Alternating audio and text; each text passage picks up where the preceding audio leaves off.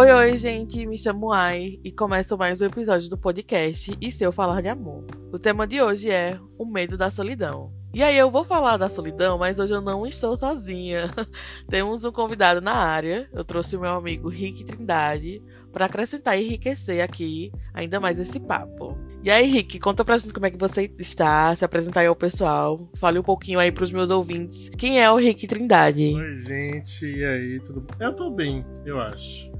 Eu sou Rick Trindade, eu sou baiano, formado em comunicação, sou criador de conteúdo e também sou ativista social. Eu acho que esse é um bom resumão aí. É ótimo. Falar em tuas redes sociais, para quem quiser já pesquisar, já tá ali ouvindo a gente pesquisando ali no Instagram, onde é que as pessoas podem te encontrar. Então, as minhas redes são bem facinhas, tanto o Twitter quanto o Instagram é Rick Trindade, R-I-C-K, Trindade.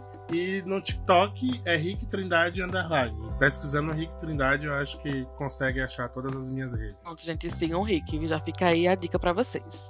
Bom, mas vamos lá. Eu sempre gosto de iniciar o episódio falando um pouco sobre o porquê e de onde surgiu o tema escolhido, né? E hoje não seria diferente, eu já vinha querendo falar do medo, né, da solidão há um tempo. Só que eu não queria falar sozinha sobre. E até é engraçado um pouco isso, né? Porque a gente vai falar eu, aqui eu já confesso o medo de falar sozinha sobre a solidão, porque eu queria que outras pessoas contribuíssem mais pro assunto. E aí, na minha última leitura de livros que eu li, eu até já indiquei aqui no episódio, eu li um livro chamado A Gente Mira no Amor e Acerta na Solidão, da Ana Sui. E depois dessa leitura eu fiquei muito na cabeça de que não tem como a gente falar de amor e não falar de solidão. Quando eu pensei em fazer esse episódio, eu já lembrei do Rick no primeiro momento, porque você já costuma trazer essas pautas na rede, né, amigo? Assim, de uma forma é. geral, não só pautando o amor romântico, porque também isso é, é, muito importante da gente se pontuar aqui, mas é uma coisa que você já costuma falar aí nas suas redes, né? Sim, sim, sim. Então verdade. já vou começar aqui com uma reflexão pra gente falar sobre isso. Por que, que a gente sente tanto medo de estar só? Eu já passo a bola pro Rick, assim, já pra você conversar. Eu não sei se é necessariamente medo. Sempre digo que a sociedade tem padrão para tudo, exatamente para tudo. Você nasce, cresce, vai pro colégio, sai, precisa ou começar a trabalhar, ou começar a estudar. Aí você começa a se relacionar. Quando você começa a se relacionar, e a gente tá falando de um padrão heteronormativo, né? Você precisa namorar, noivar, casar, depois de casar, ter filhos, e aí até, sei lá, chegar a ser avô, avó, bisavô, bisavô e bisavó e tal. Eu acho que primeiro parte desse lugar do quanto nos impõe esse padrão de que a gente precisa ter alguém, que a gente precisa estar com alguém o tempo todo. Eu acho que isso vai se construindo é, ao longo do, do, tempo na nossa cabeça, assim, de que você inicia a adolescência, as pessoas começam a te encontrar na rua e perguntam: e aí, namoradinha, o namoradinho? E aí você vai. De Natal, né? As perguntas de Natal, inclusive, tá chegando. É, quando você já tá um pouco mais adulto, a pergunta é: e aí, já casou? Aí você tem que responder. E chega um determinado momento que as pessoas elas estão convencidas de que você já casou, de que você já teve filho, e às vezes elas começam a afirmar coisas sobre a sua vida que elas não sabem, que elas não fazem ideia, mas que na cabeça delas todo mundo segue esse padrão, então se, se você chega num determinado estágio da vida, você já casou, você já teve filhos. Então eu acho que o medo da solidão vem muito desse lugar de corresponder primeiro essas expectativas externas, expectativas sociais de que você precisa ter alguém. Então, eu acho que, que as pessoas começam a se envolver em relações que não são tão boas assim por causa disso, ou começam a emendar uma relação na outra causa dessa cobrança, porque às vezes você já tá com 20 e poucos anos e você, se você fica muito tempo solteiro ou solteira, as pessoas começam a questionar, principalmente a sua sexualidade, por exemplo. Às vezes a pessoa tem uma questão com a sexualidade, só que ela não lida bem com isso, então ela precisa também, às vezes, se estar numa relação para provar à sociedade que ela não tem nenhuma, nenhum questionamento com a sexualidade dela. Eu acho que são muitas camadas,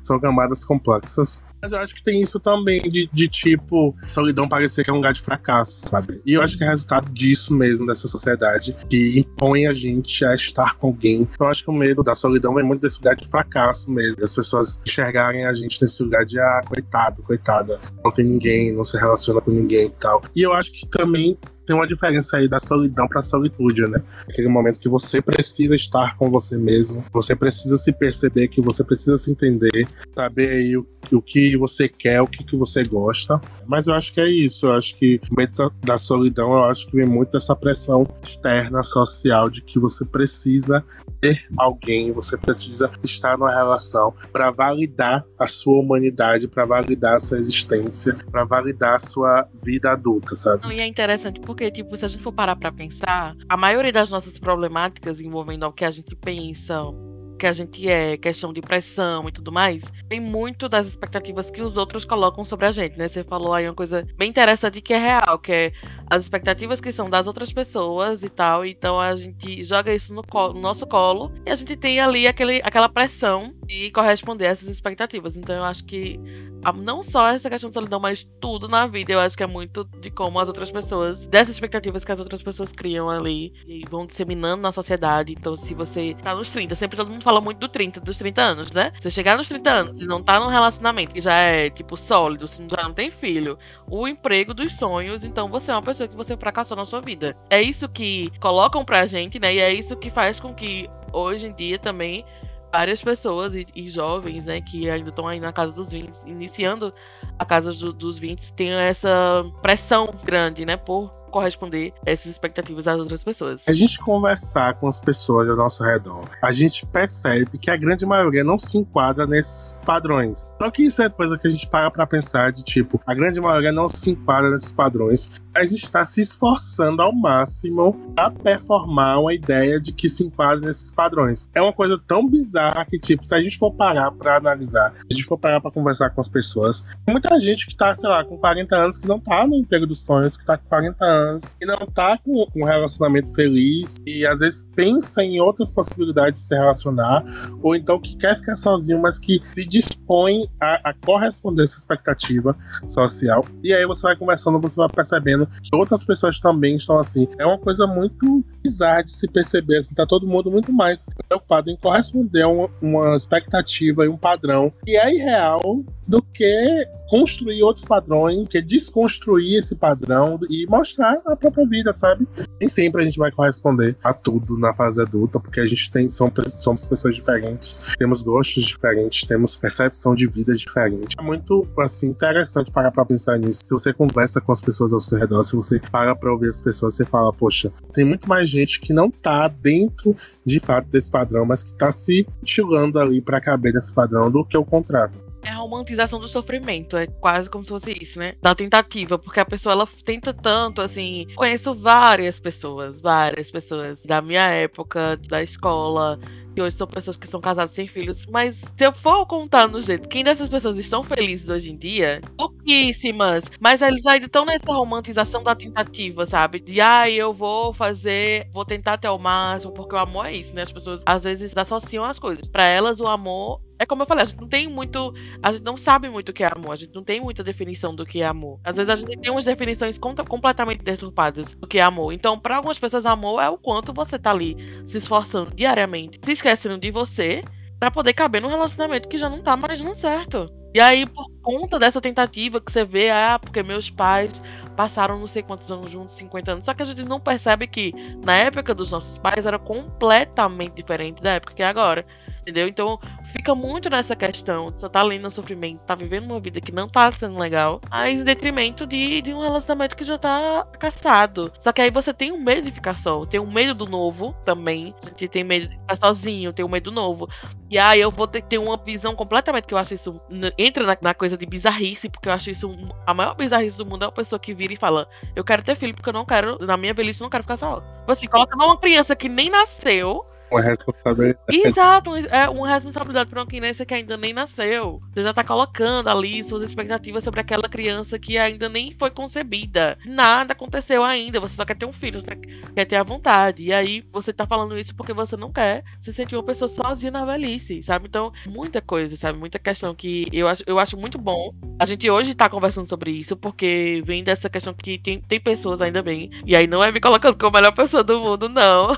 Mas acho que é bom ter pessoas refletindo sobre isso e tentando ir no caminho contrário de todas essas coisas que por muitos anos foram romantizadas, sabe? Então eu acho que às vezes a gente tem um, pessoas que têm famílias que são enormes. A família é enorme, só que as pessoas não se encaixam. Vivem na presença de muita gente, mas acaba se sentindo sozinho porque não, não tem um encaixe naquele ambiente. Então, por quê, sabe? Às vezes quantidade não é qualidade. Então, assim, você tá num relacionamento e tudo mais, que eu vejo muito isso. Quanto às vezes se coloca essa, a família nesse lugar de uma obrigatoriedade, no sentido tipo, você tem a família, você precisa fazer tudo com a sua família e tudo com a sua família. Então, assim, se ignora também as particularidades, se ignora também a individualidade. Então, assim, se você tá numa família grande, você acaba escolhendo fazer coisas sozinho ou sozinha, você é vista como alguém egoísta, é visto como alguém que que não ama a sua família, sabe? Então, assim, são tantos contextos, tantas camadas pra ir pra três, quatro episódios Com e ele ser muito Com certeza, acho que deu muito essa questão, né? Tipo assim, às vezes. É, nossa, essa coisa que você falou que, ah, porque você não ama, às vezes você escuta muito, até em casa, como forma de drama, né? Tipo, às vezes eu escuto alguma coisa, quando você vai dizer um não pra um familiar, meu Deus. Eu, eu já parei, assim, eu já sou uma pessoa que hoje eu consigo dizer não com mais frequência. E todas as vezes que eu digo não, parece que valida todos os sims que eu disse antes. Aí rola um draminha, disse, ah, essa menina é muito ruim, mas depois volta ao normal. Só que é muito isso, assim, a gente não romantizar, tipo, até a família, porque, tipo, as relações tóxicas vêm de todo lugar, né? Então, assim, tem, a gente tem que, que começar a olhar para isso e tá tudo bem. Não quer dizer que você tá, nossa, tô falando mal da minha família. Enfim, não, é a vida, é isso e acontece. E eu acho interessante você falar sobre a solidão e a solitude, porque foi um episódio que eu tinha feito sobre isso, já que eu já falei sobre isso, que eu não falei muito especificamente do medo da solidão. Eu só vim falando um pouquinho que em alguns momentos a gente tá na solitude. E aí, quando essa solitude ela vira meio que solidão, porque ali eu tava falando meio de um, de um processo que eu passei na minha vida em, em, determinado momento. Que é como você falou, né? A solitude é quando a gente meio que escolhe meio que ficar sozinho, tá ali, se conhecendo, apreciando a nossa própria companhia e tal. E a solidão, ela vem meio que num sentimento de desconexão, sabe? Assim, é como, como assim, você meio que, mesmo você rodeado de pessoas, você ainda se sente sozinho naquele determinado momento. E eu acho que todo mundo, todos nós, a gente vai se sentir sozinho em algum momento da vida. Acho que isso é uma coisa que vai acontecer com todo mundo. Eu, particularmente, gosto de estar só às vezes, assim. mas é aquela questão, sempre observando se aquela solitude que eu tô sentindo, ela já virou solidão em algum momento, porque eu não gosto de quando eu tô com um sentimento de bad tristeza, que às vezes vem junto com isso. E a gente acaba se colocando nesse lugar, colhendo muito essa solidão e tudo mais, e cada vez mais se colocando naquele momento de ficar só. Então eu, tenho muito receio disso, assim, de chegar nesse momento, sabe? De que a minha solitude ela vira uma solidão e eu não consiga mais sair desse lugar. E aí, quando eu tô sozinha, é o momento que eu mais olho internamente para mim, sabe? Assim, é o que eu mais me observo. E aí, claro que esse momento ele é mais passageiro, como eu falei, né? De certa forma. E quando eu percebo que tá num nível extremo, assim, que já tá no bad, assim, incontrolável, eu já faço meio que movimentos ali para tentar me sair. Mas é justamente por esse medo, assim, que às vezes não é de ficar só por conta Sim. de uma relação. É eu ficar sozinha, assim, meio que no mundo, sabe? Eu falo isso porque eu tive esse momento, assim, que foi uma coisa bem pesada para mim, porque eu me percebi, assim, que eu tava meio que afastando todos os meus amigos, que eu tava numa fase que eu tava, meu Deus, tipo assim, só tô aqui sozinha, tô muito confortável comigo mesmo aqui sozinha, só que já tá ficando completamente desconfortável. Então, é preciso a gente também falar sobre isso, sobre esse cuidado, né? Mas você não acha que isso é estar deprimida? Exatamente. É isso que eu, tô, é isso que eu queria chegar ao ponto. A gente às vezes fala muito da solidão, da solitude e tudo mais mais. Só que a gente tem que perceber esse momento quando ele chega. Aí, quando ele chega, ele é um pouco pesado, porque aí é que você precisa sair disso, assim, você precisa ter esse movimento para poder se sair. Então, assim, é meio que esse nível extremo de, da solidão, né? lugar de solidão. Esse medo pode gerar isso. É, é, tipo isso que eu tô falando. Esse medo de estar só, às vezes, pode gerar um momento de solidão, que é pelo medo. Porque a ansiedade é uma coisa que ela chega, tipo, ela chega ansiando o que vai, o que ainda nem aconteceu, né? É o futuro, o futuro que não aconteceu ainda. Então vem muito essa questão de a gente saber identificar o que é solitude e o que é solidão, pra gente não chegar nesse, nesse momento de solidão extrema. E eu achei muito interessante também você falar, assim, a gente se complementou, né, na conversa, que eu falei sobre o amor, né, que tipo, não tem como assim, se desassociar os dois. E aí eu fiz um questionamento que foi o seguinte: o amor nos livra da solidão? Porque as pessoas ainda disseminam muito isso, como se o amor ele fosse o único sentimento capaz de acabar com a solidão de todo mundo. E assim, e ao meu ver, eu acho que não, mas meio que independe disso, assim. Eu posso até estar sendo um contraditório um pouco, mas eu penso que o amor ele vai preencher o coração de uma pessoa que é solitária de esperança, de afeto, de sentimentos bons, uma pessoa que tem esse medo de solidão e tudo mais. Quando você é uma pessoa que você recebe afeto, quando você é acolhido, então você preenche seu coração, né, de sentimentos bons, de amor, de esperança e tudo mais. E aí isso é algo que ameniza meio que os efeitos, né, de se sentir só, desse medo da solidão. Até porque, quem é que não quer ser amado, gente? Pelo amor de Deus. Quando a pessoa fala que não quer ser amado, tá mentindo, gente. Porque não tem condições da pessoa, né? Que não quer ser amado, que não quer ser acolhido, que não quer ser ouvido. Todo mundo quer isso. E aí eu acho que é nesse ponto, assim, dessa questão do amor nos livros da solidão, que eu tenho um pouco de receio de quem pensa e quem dissemina isso. Porque a gente precisa ter um certo cuidado com essa questão, né? Com essa espera de que o amor ele vai acabar com a solidão. Como a gente falou, como você pontuou perfeitamente. Porque essa espera que o amor acaba com a solidão nos faz estar em relacionamentos que são falidos, fracassados, que são tóxicos, faz a gente aceitar muita coisa, achando que ali tem um amor e não tem amor, né? Porque não tem cuidado. Então, se não tem cuidado, amor é que não vai ter. E aí nessa a gente acaba acumulando expectativas ali irreais, vivendo num mundo de ilusão, de fantasia e, consequentemente, de, de frustrações, né? E aí, meu filho, haja terapia depois disso, porque lhe coloca num lugar muito ruim, assim. É isso, o que, é que tu acha? Você acha que o amor é capaz, ele sozinho é capaz de nos livrar da solidão? Olha, eu vou voltar um pouquinho quando você falou de solidão e solitude. Eu acho que o, o principal fator é o poder de escolha.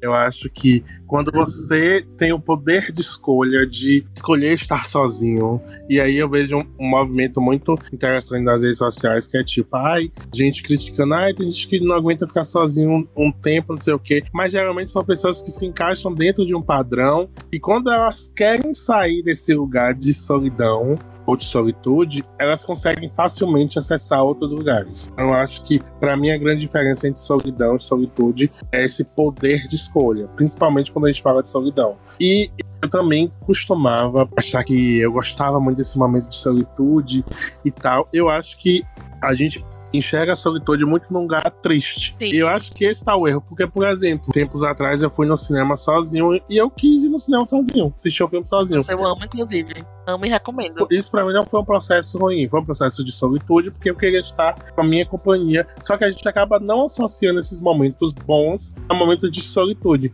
Porque eu acho que a gente confunde solitude com estar deprimido. Eu acho que é aí que vem essa questão que você falou, que é quando você começa a perceber que ah, isso aqui tá virando uma solidão solidão. Porque eu acho que sim, quando a gente está deprimido, a gente começa a se afastar das pessoas. Só que a gente enxerga uhum. isso como uma necessidade de estar sozinho, de estar sozinha. É, também. Mas às vezes é porque a gente está deprimido.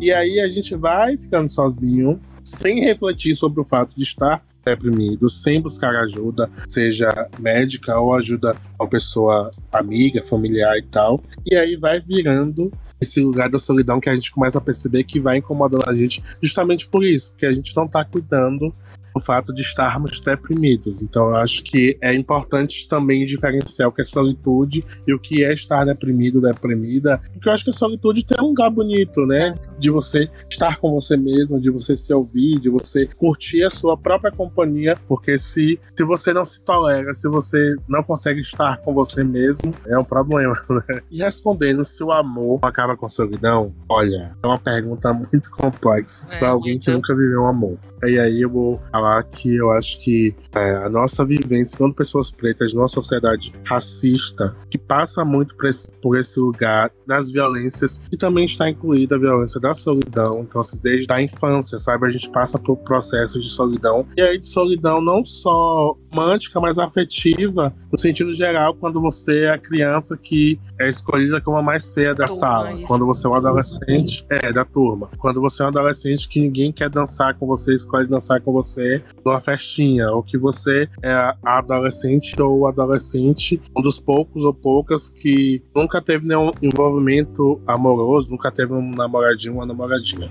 Eu acho que, que o amor, ele semeia muitas coisas boas, mas eu acho que a gente também tem de qual solidão a gente tá falando, sabe? E também eu acho que, que é um processo muito pessoal. Eu não, eu não consigo dizer nem que sim, nem que não. Talvez, eu acho que talvez. Mas eu acho que é um processo muito particular de que solidão a gente tá falando, a partir de que perspectiva, sabe? Se e de que relacionamento, de que amor é esse que a gente tá falando. Justamente por isso, a gente tá falando de um amor, sei lá, pode ser que seja um amor de a sua vizinha idosa que ele trata muito bem, que para pra conversar com você, que ele chama de neto e tal, e isso aí, sei lá, você é uma pessoa que mora sozinha, que mora sozinha, e que tá ali naquele, nesse processo de uma cidade nova, encontra alguém, sabe? Então, assim, eu acho que a gente. De qual relação a gente tá falando? Se é especificamente de uma relação amorosa, você pergunta? Não, quando eu falo sobre o amor, eu não me refiro assim, eu gosto de falar de uma maneira geral. Tipo, eu não sou uma pessoa que, quando eu estiver falando de amor romântico, aí eu vou dizer amor romântico. Pra mim, na minha opinião, amor romântico ele é o maior propagador do medo da solidão.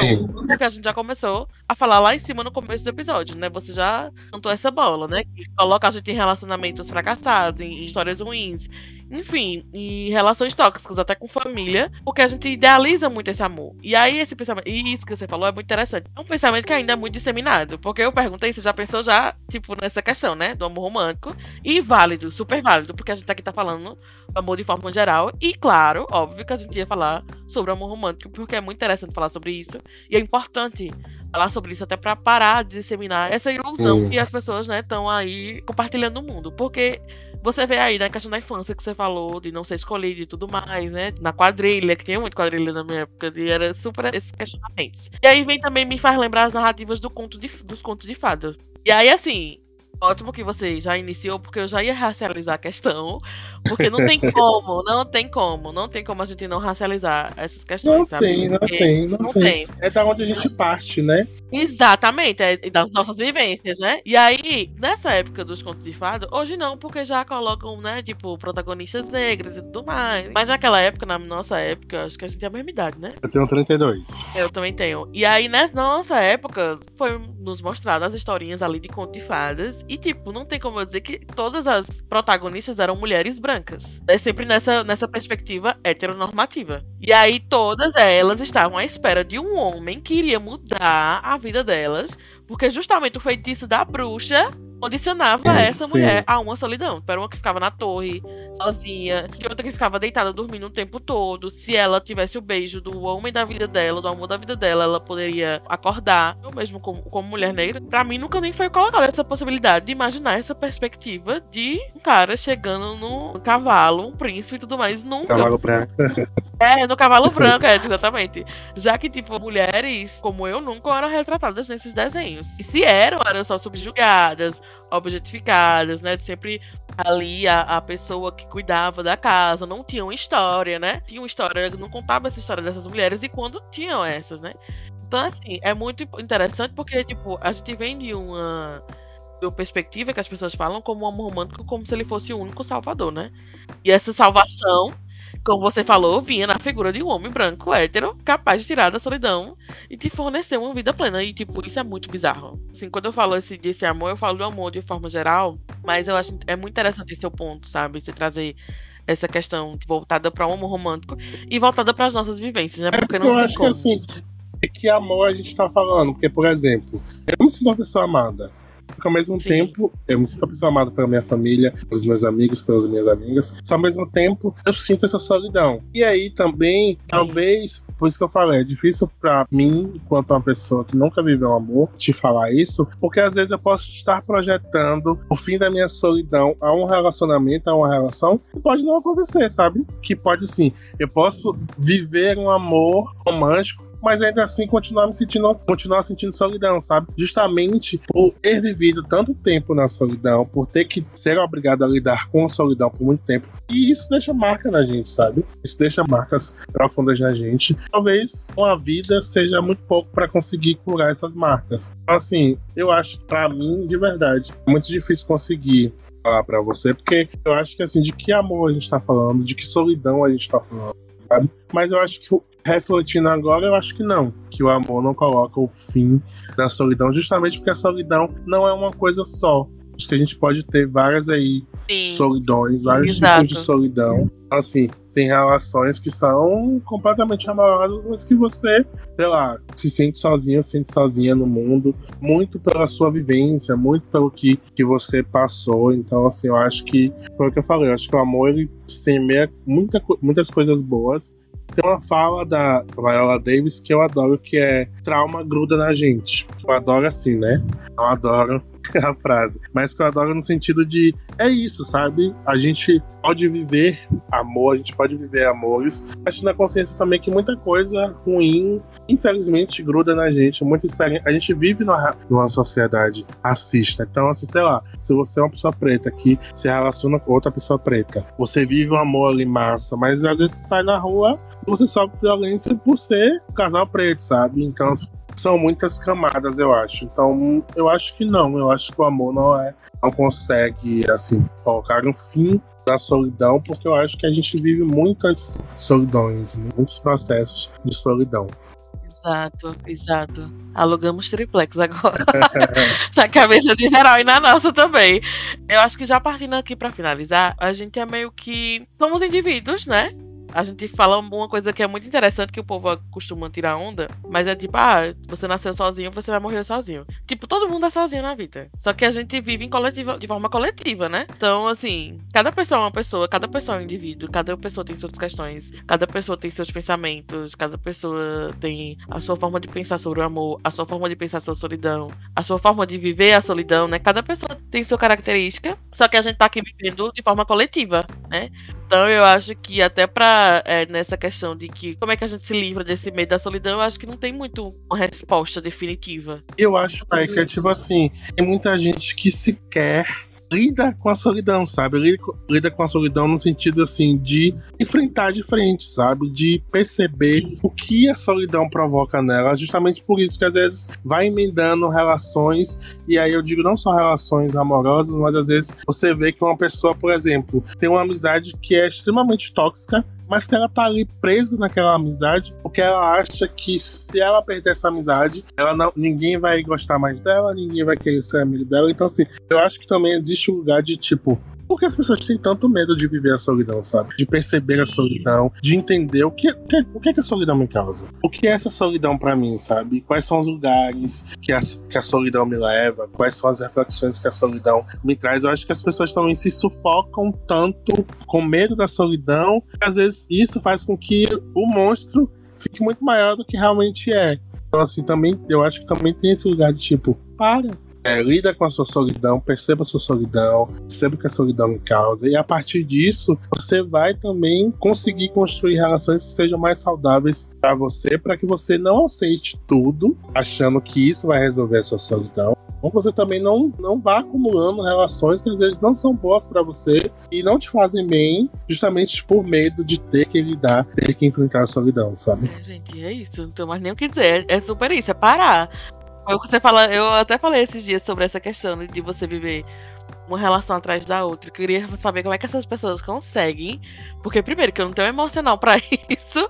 Não consigo. Porque eu preciso parar, eu preciso analisar, eu preciso entender o que é que eu tô sentindo. Mas sabe o que, que eu acho? Ai, eu acho que a gente é ensinado a buscar uma materialização do amor. Exato. Nossa, você falou a palavra perfeita. A gente é ensinado. E Eu percebo isso muito em relações, por exemplo. Tem gente que tá numa relação que já não tá tão boa. E assim, essa materialização, essa busca pela materialização do amor, leva a um processo que é você desconsidera a pessoa com que você se relaciona. Pessoas com que você relaciona. Você não enxerga essa Exato. pessoa como uma pessoa, como uma pessoa que Um tem gosto. né? É, como um indivíduo que tem gosto, que tem vontades também. Então, assim, por exemplo, ah, tem gente que tá numa relação ruim e se apaixona por outra pessoa, mas que não tem coragem de acabar primeiro essa relação ruim pra se envolver com essa pessoa, ou então pra ficar sozinho, pra ficar sozinha, sabe? Justamente pra lidar com essa solidão, pra lidar com essa solitude, não. Ela precisa entender primeiro se essa outra pessoa vai querer ela também, porque aí é uma transferência. Tipo, essa outra pessoa agora é a minha materialização do meu amor.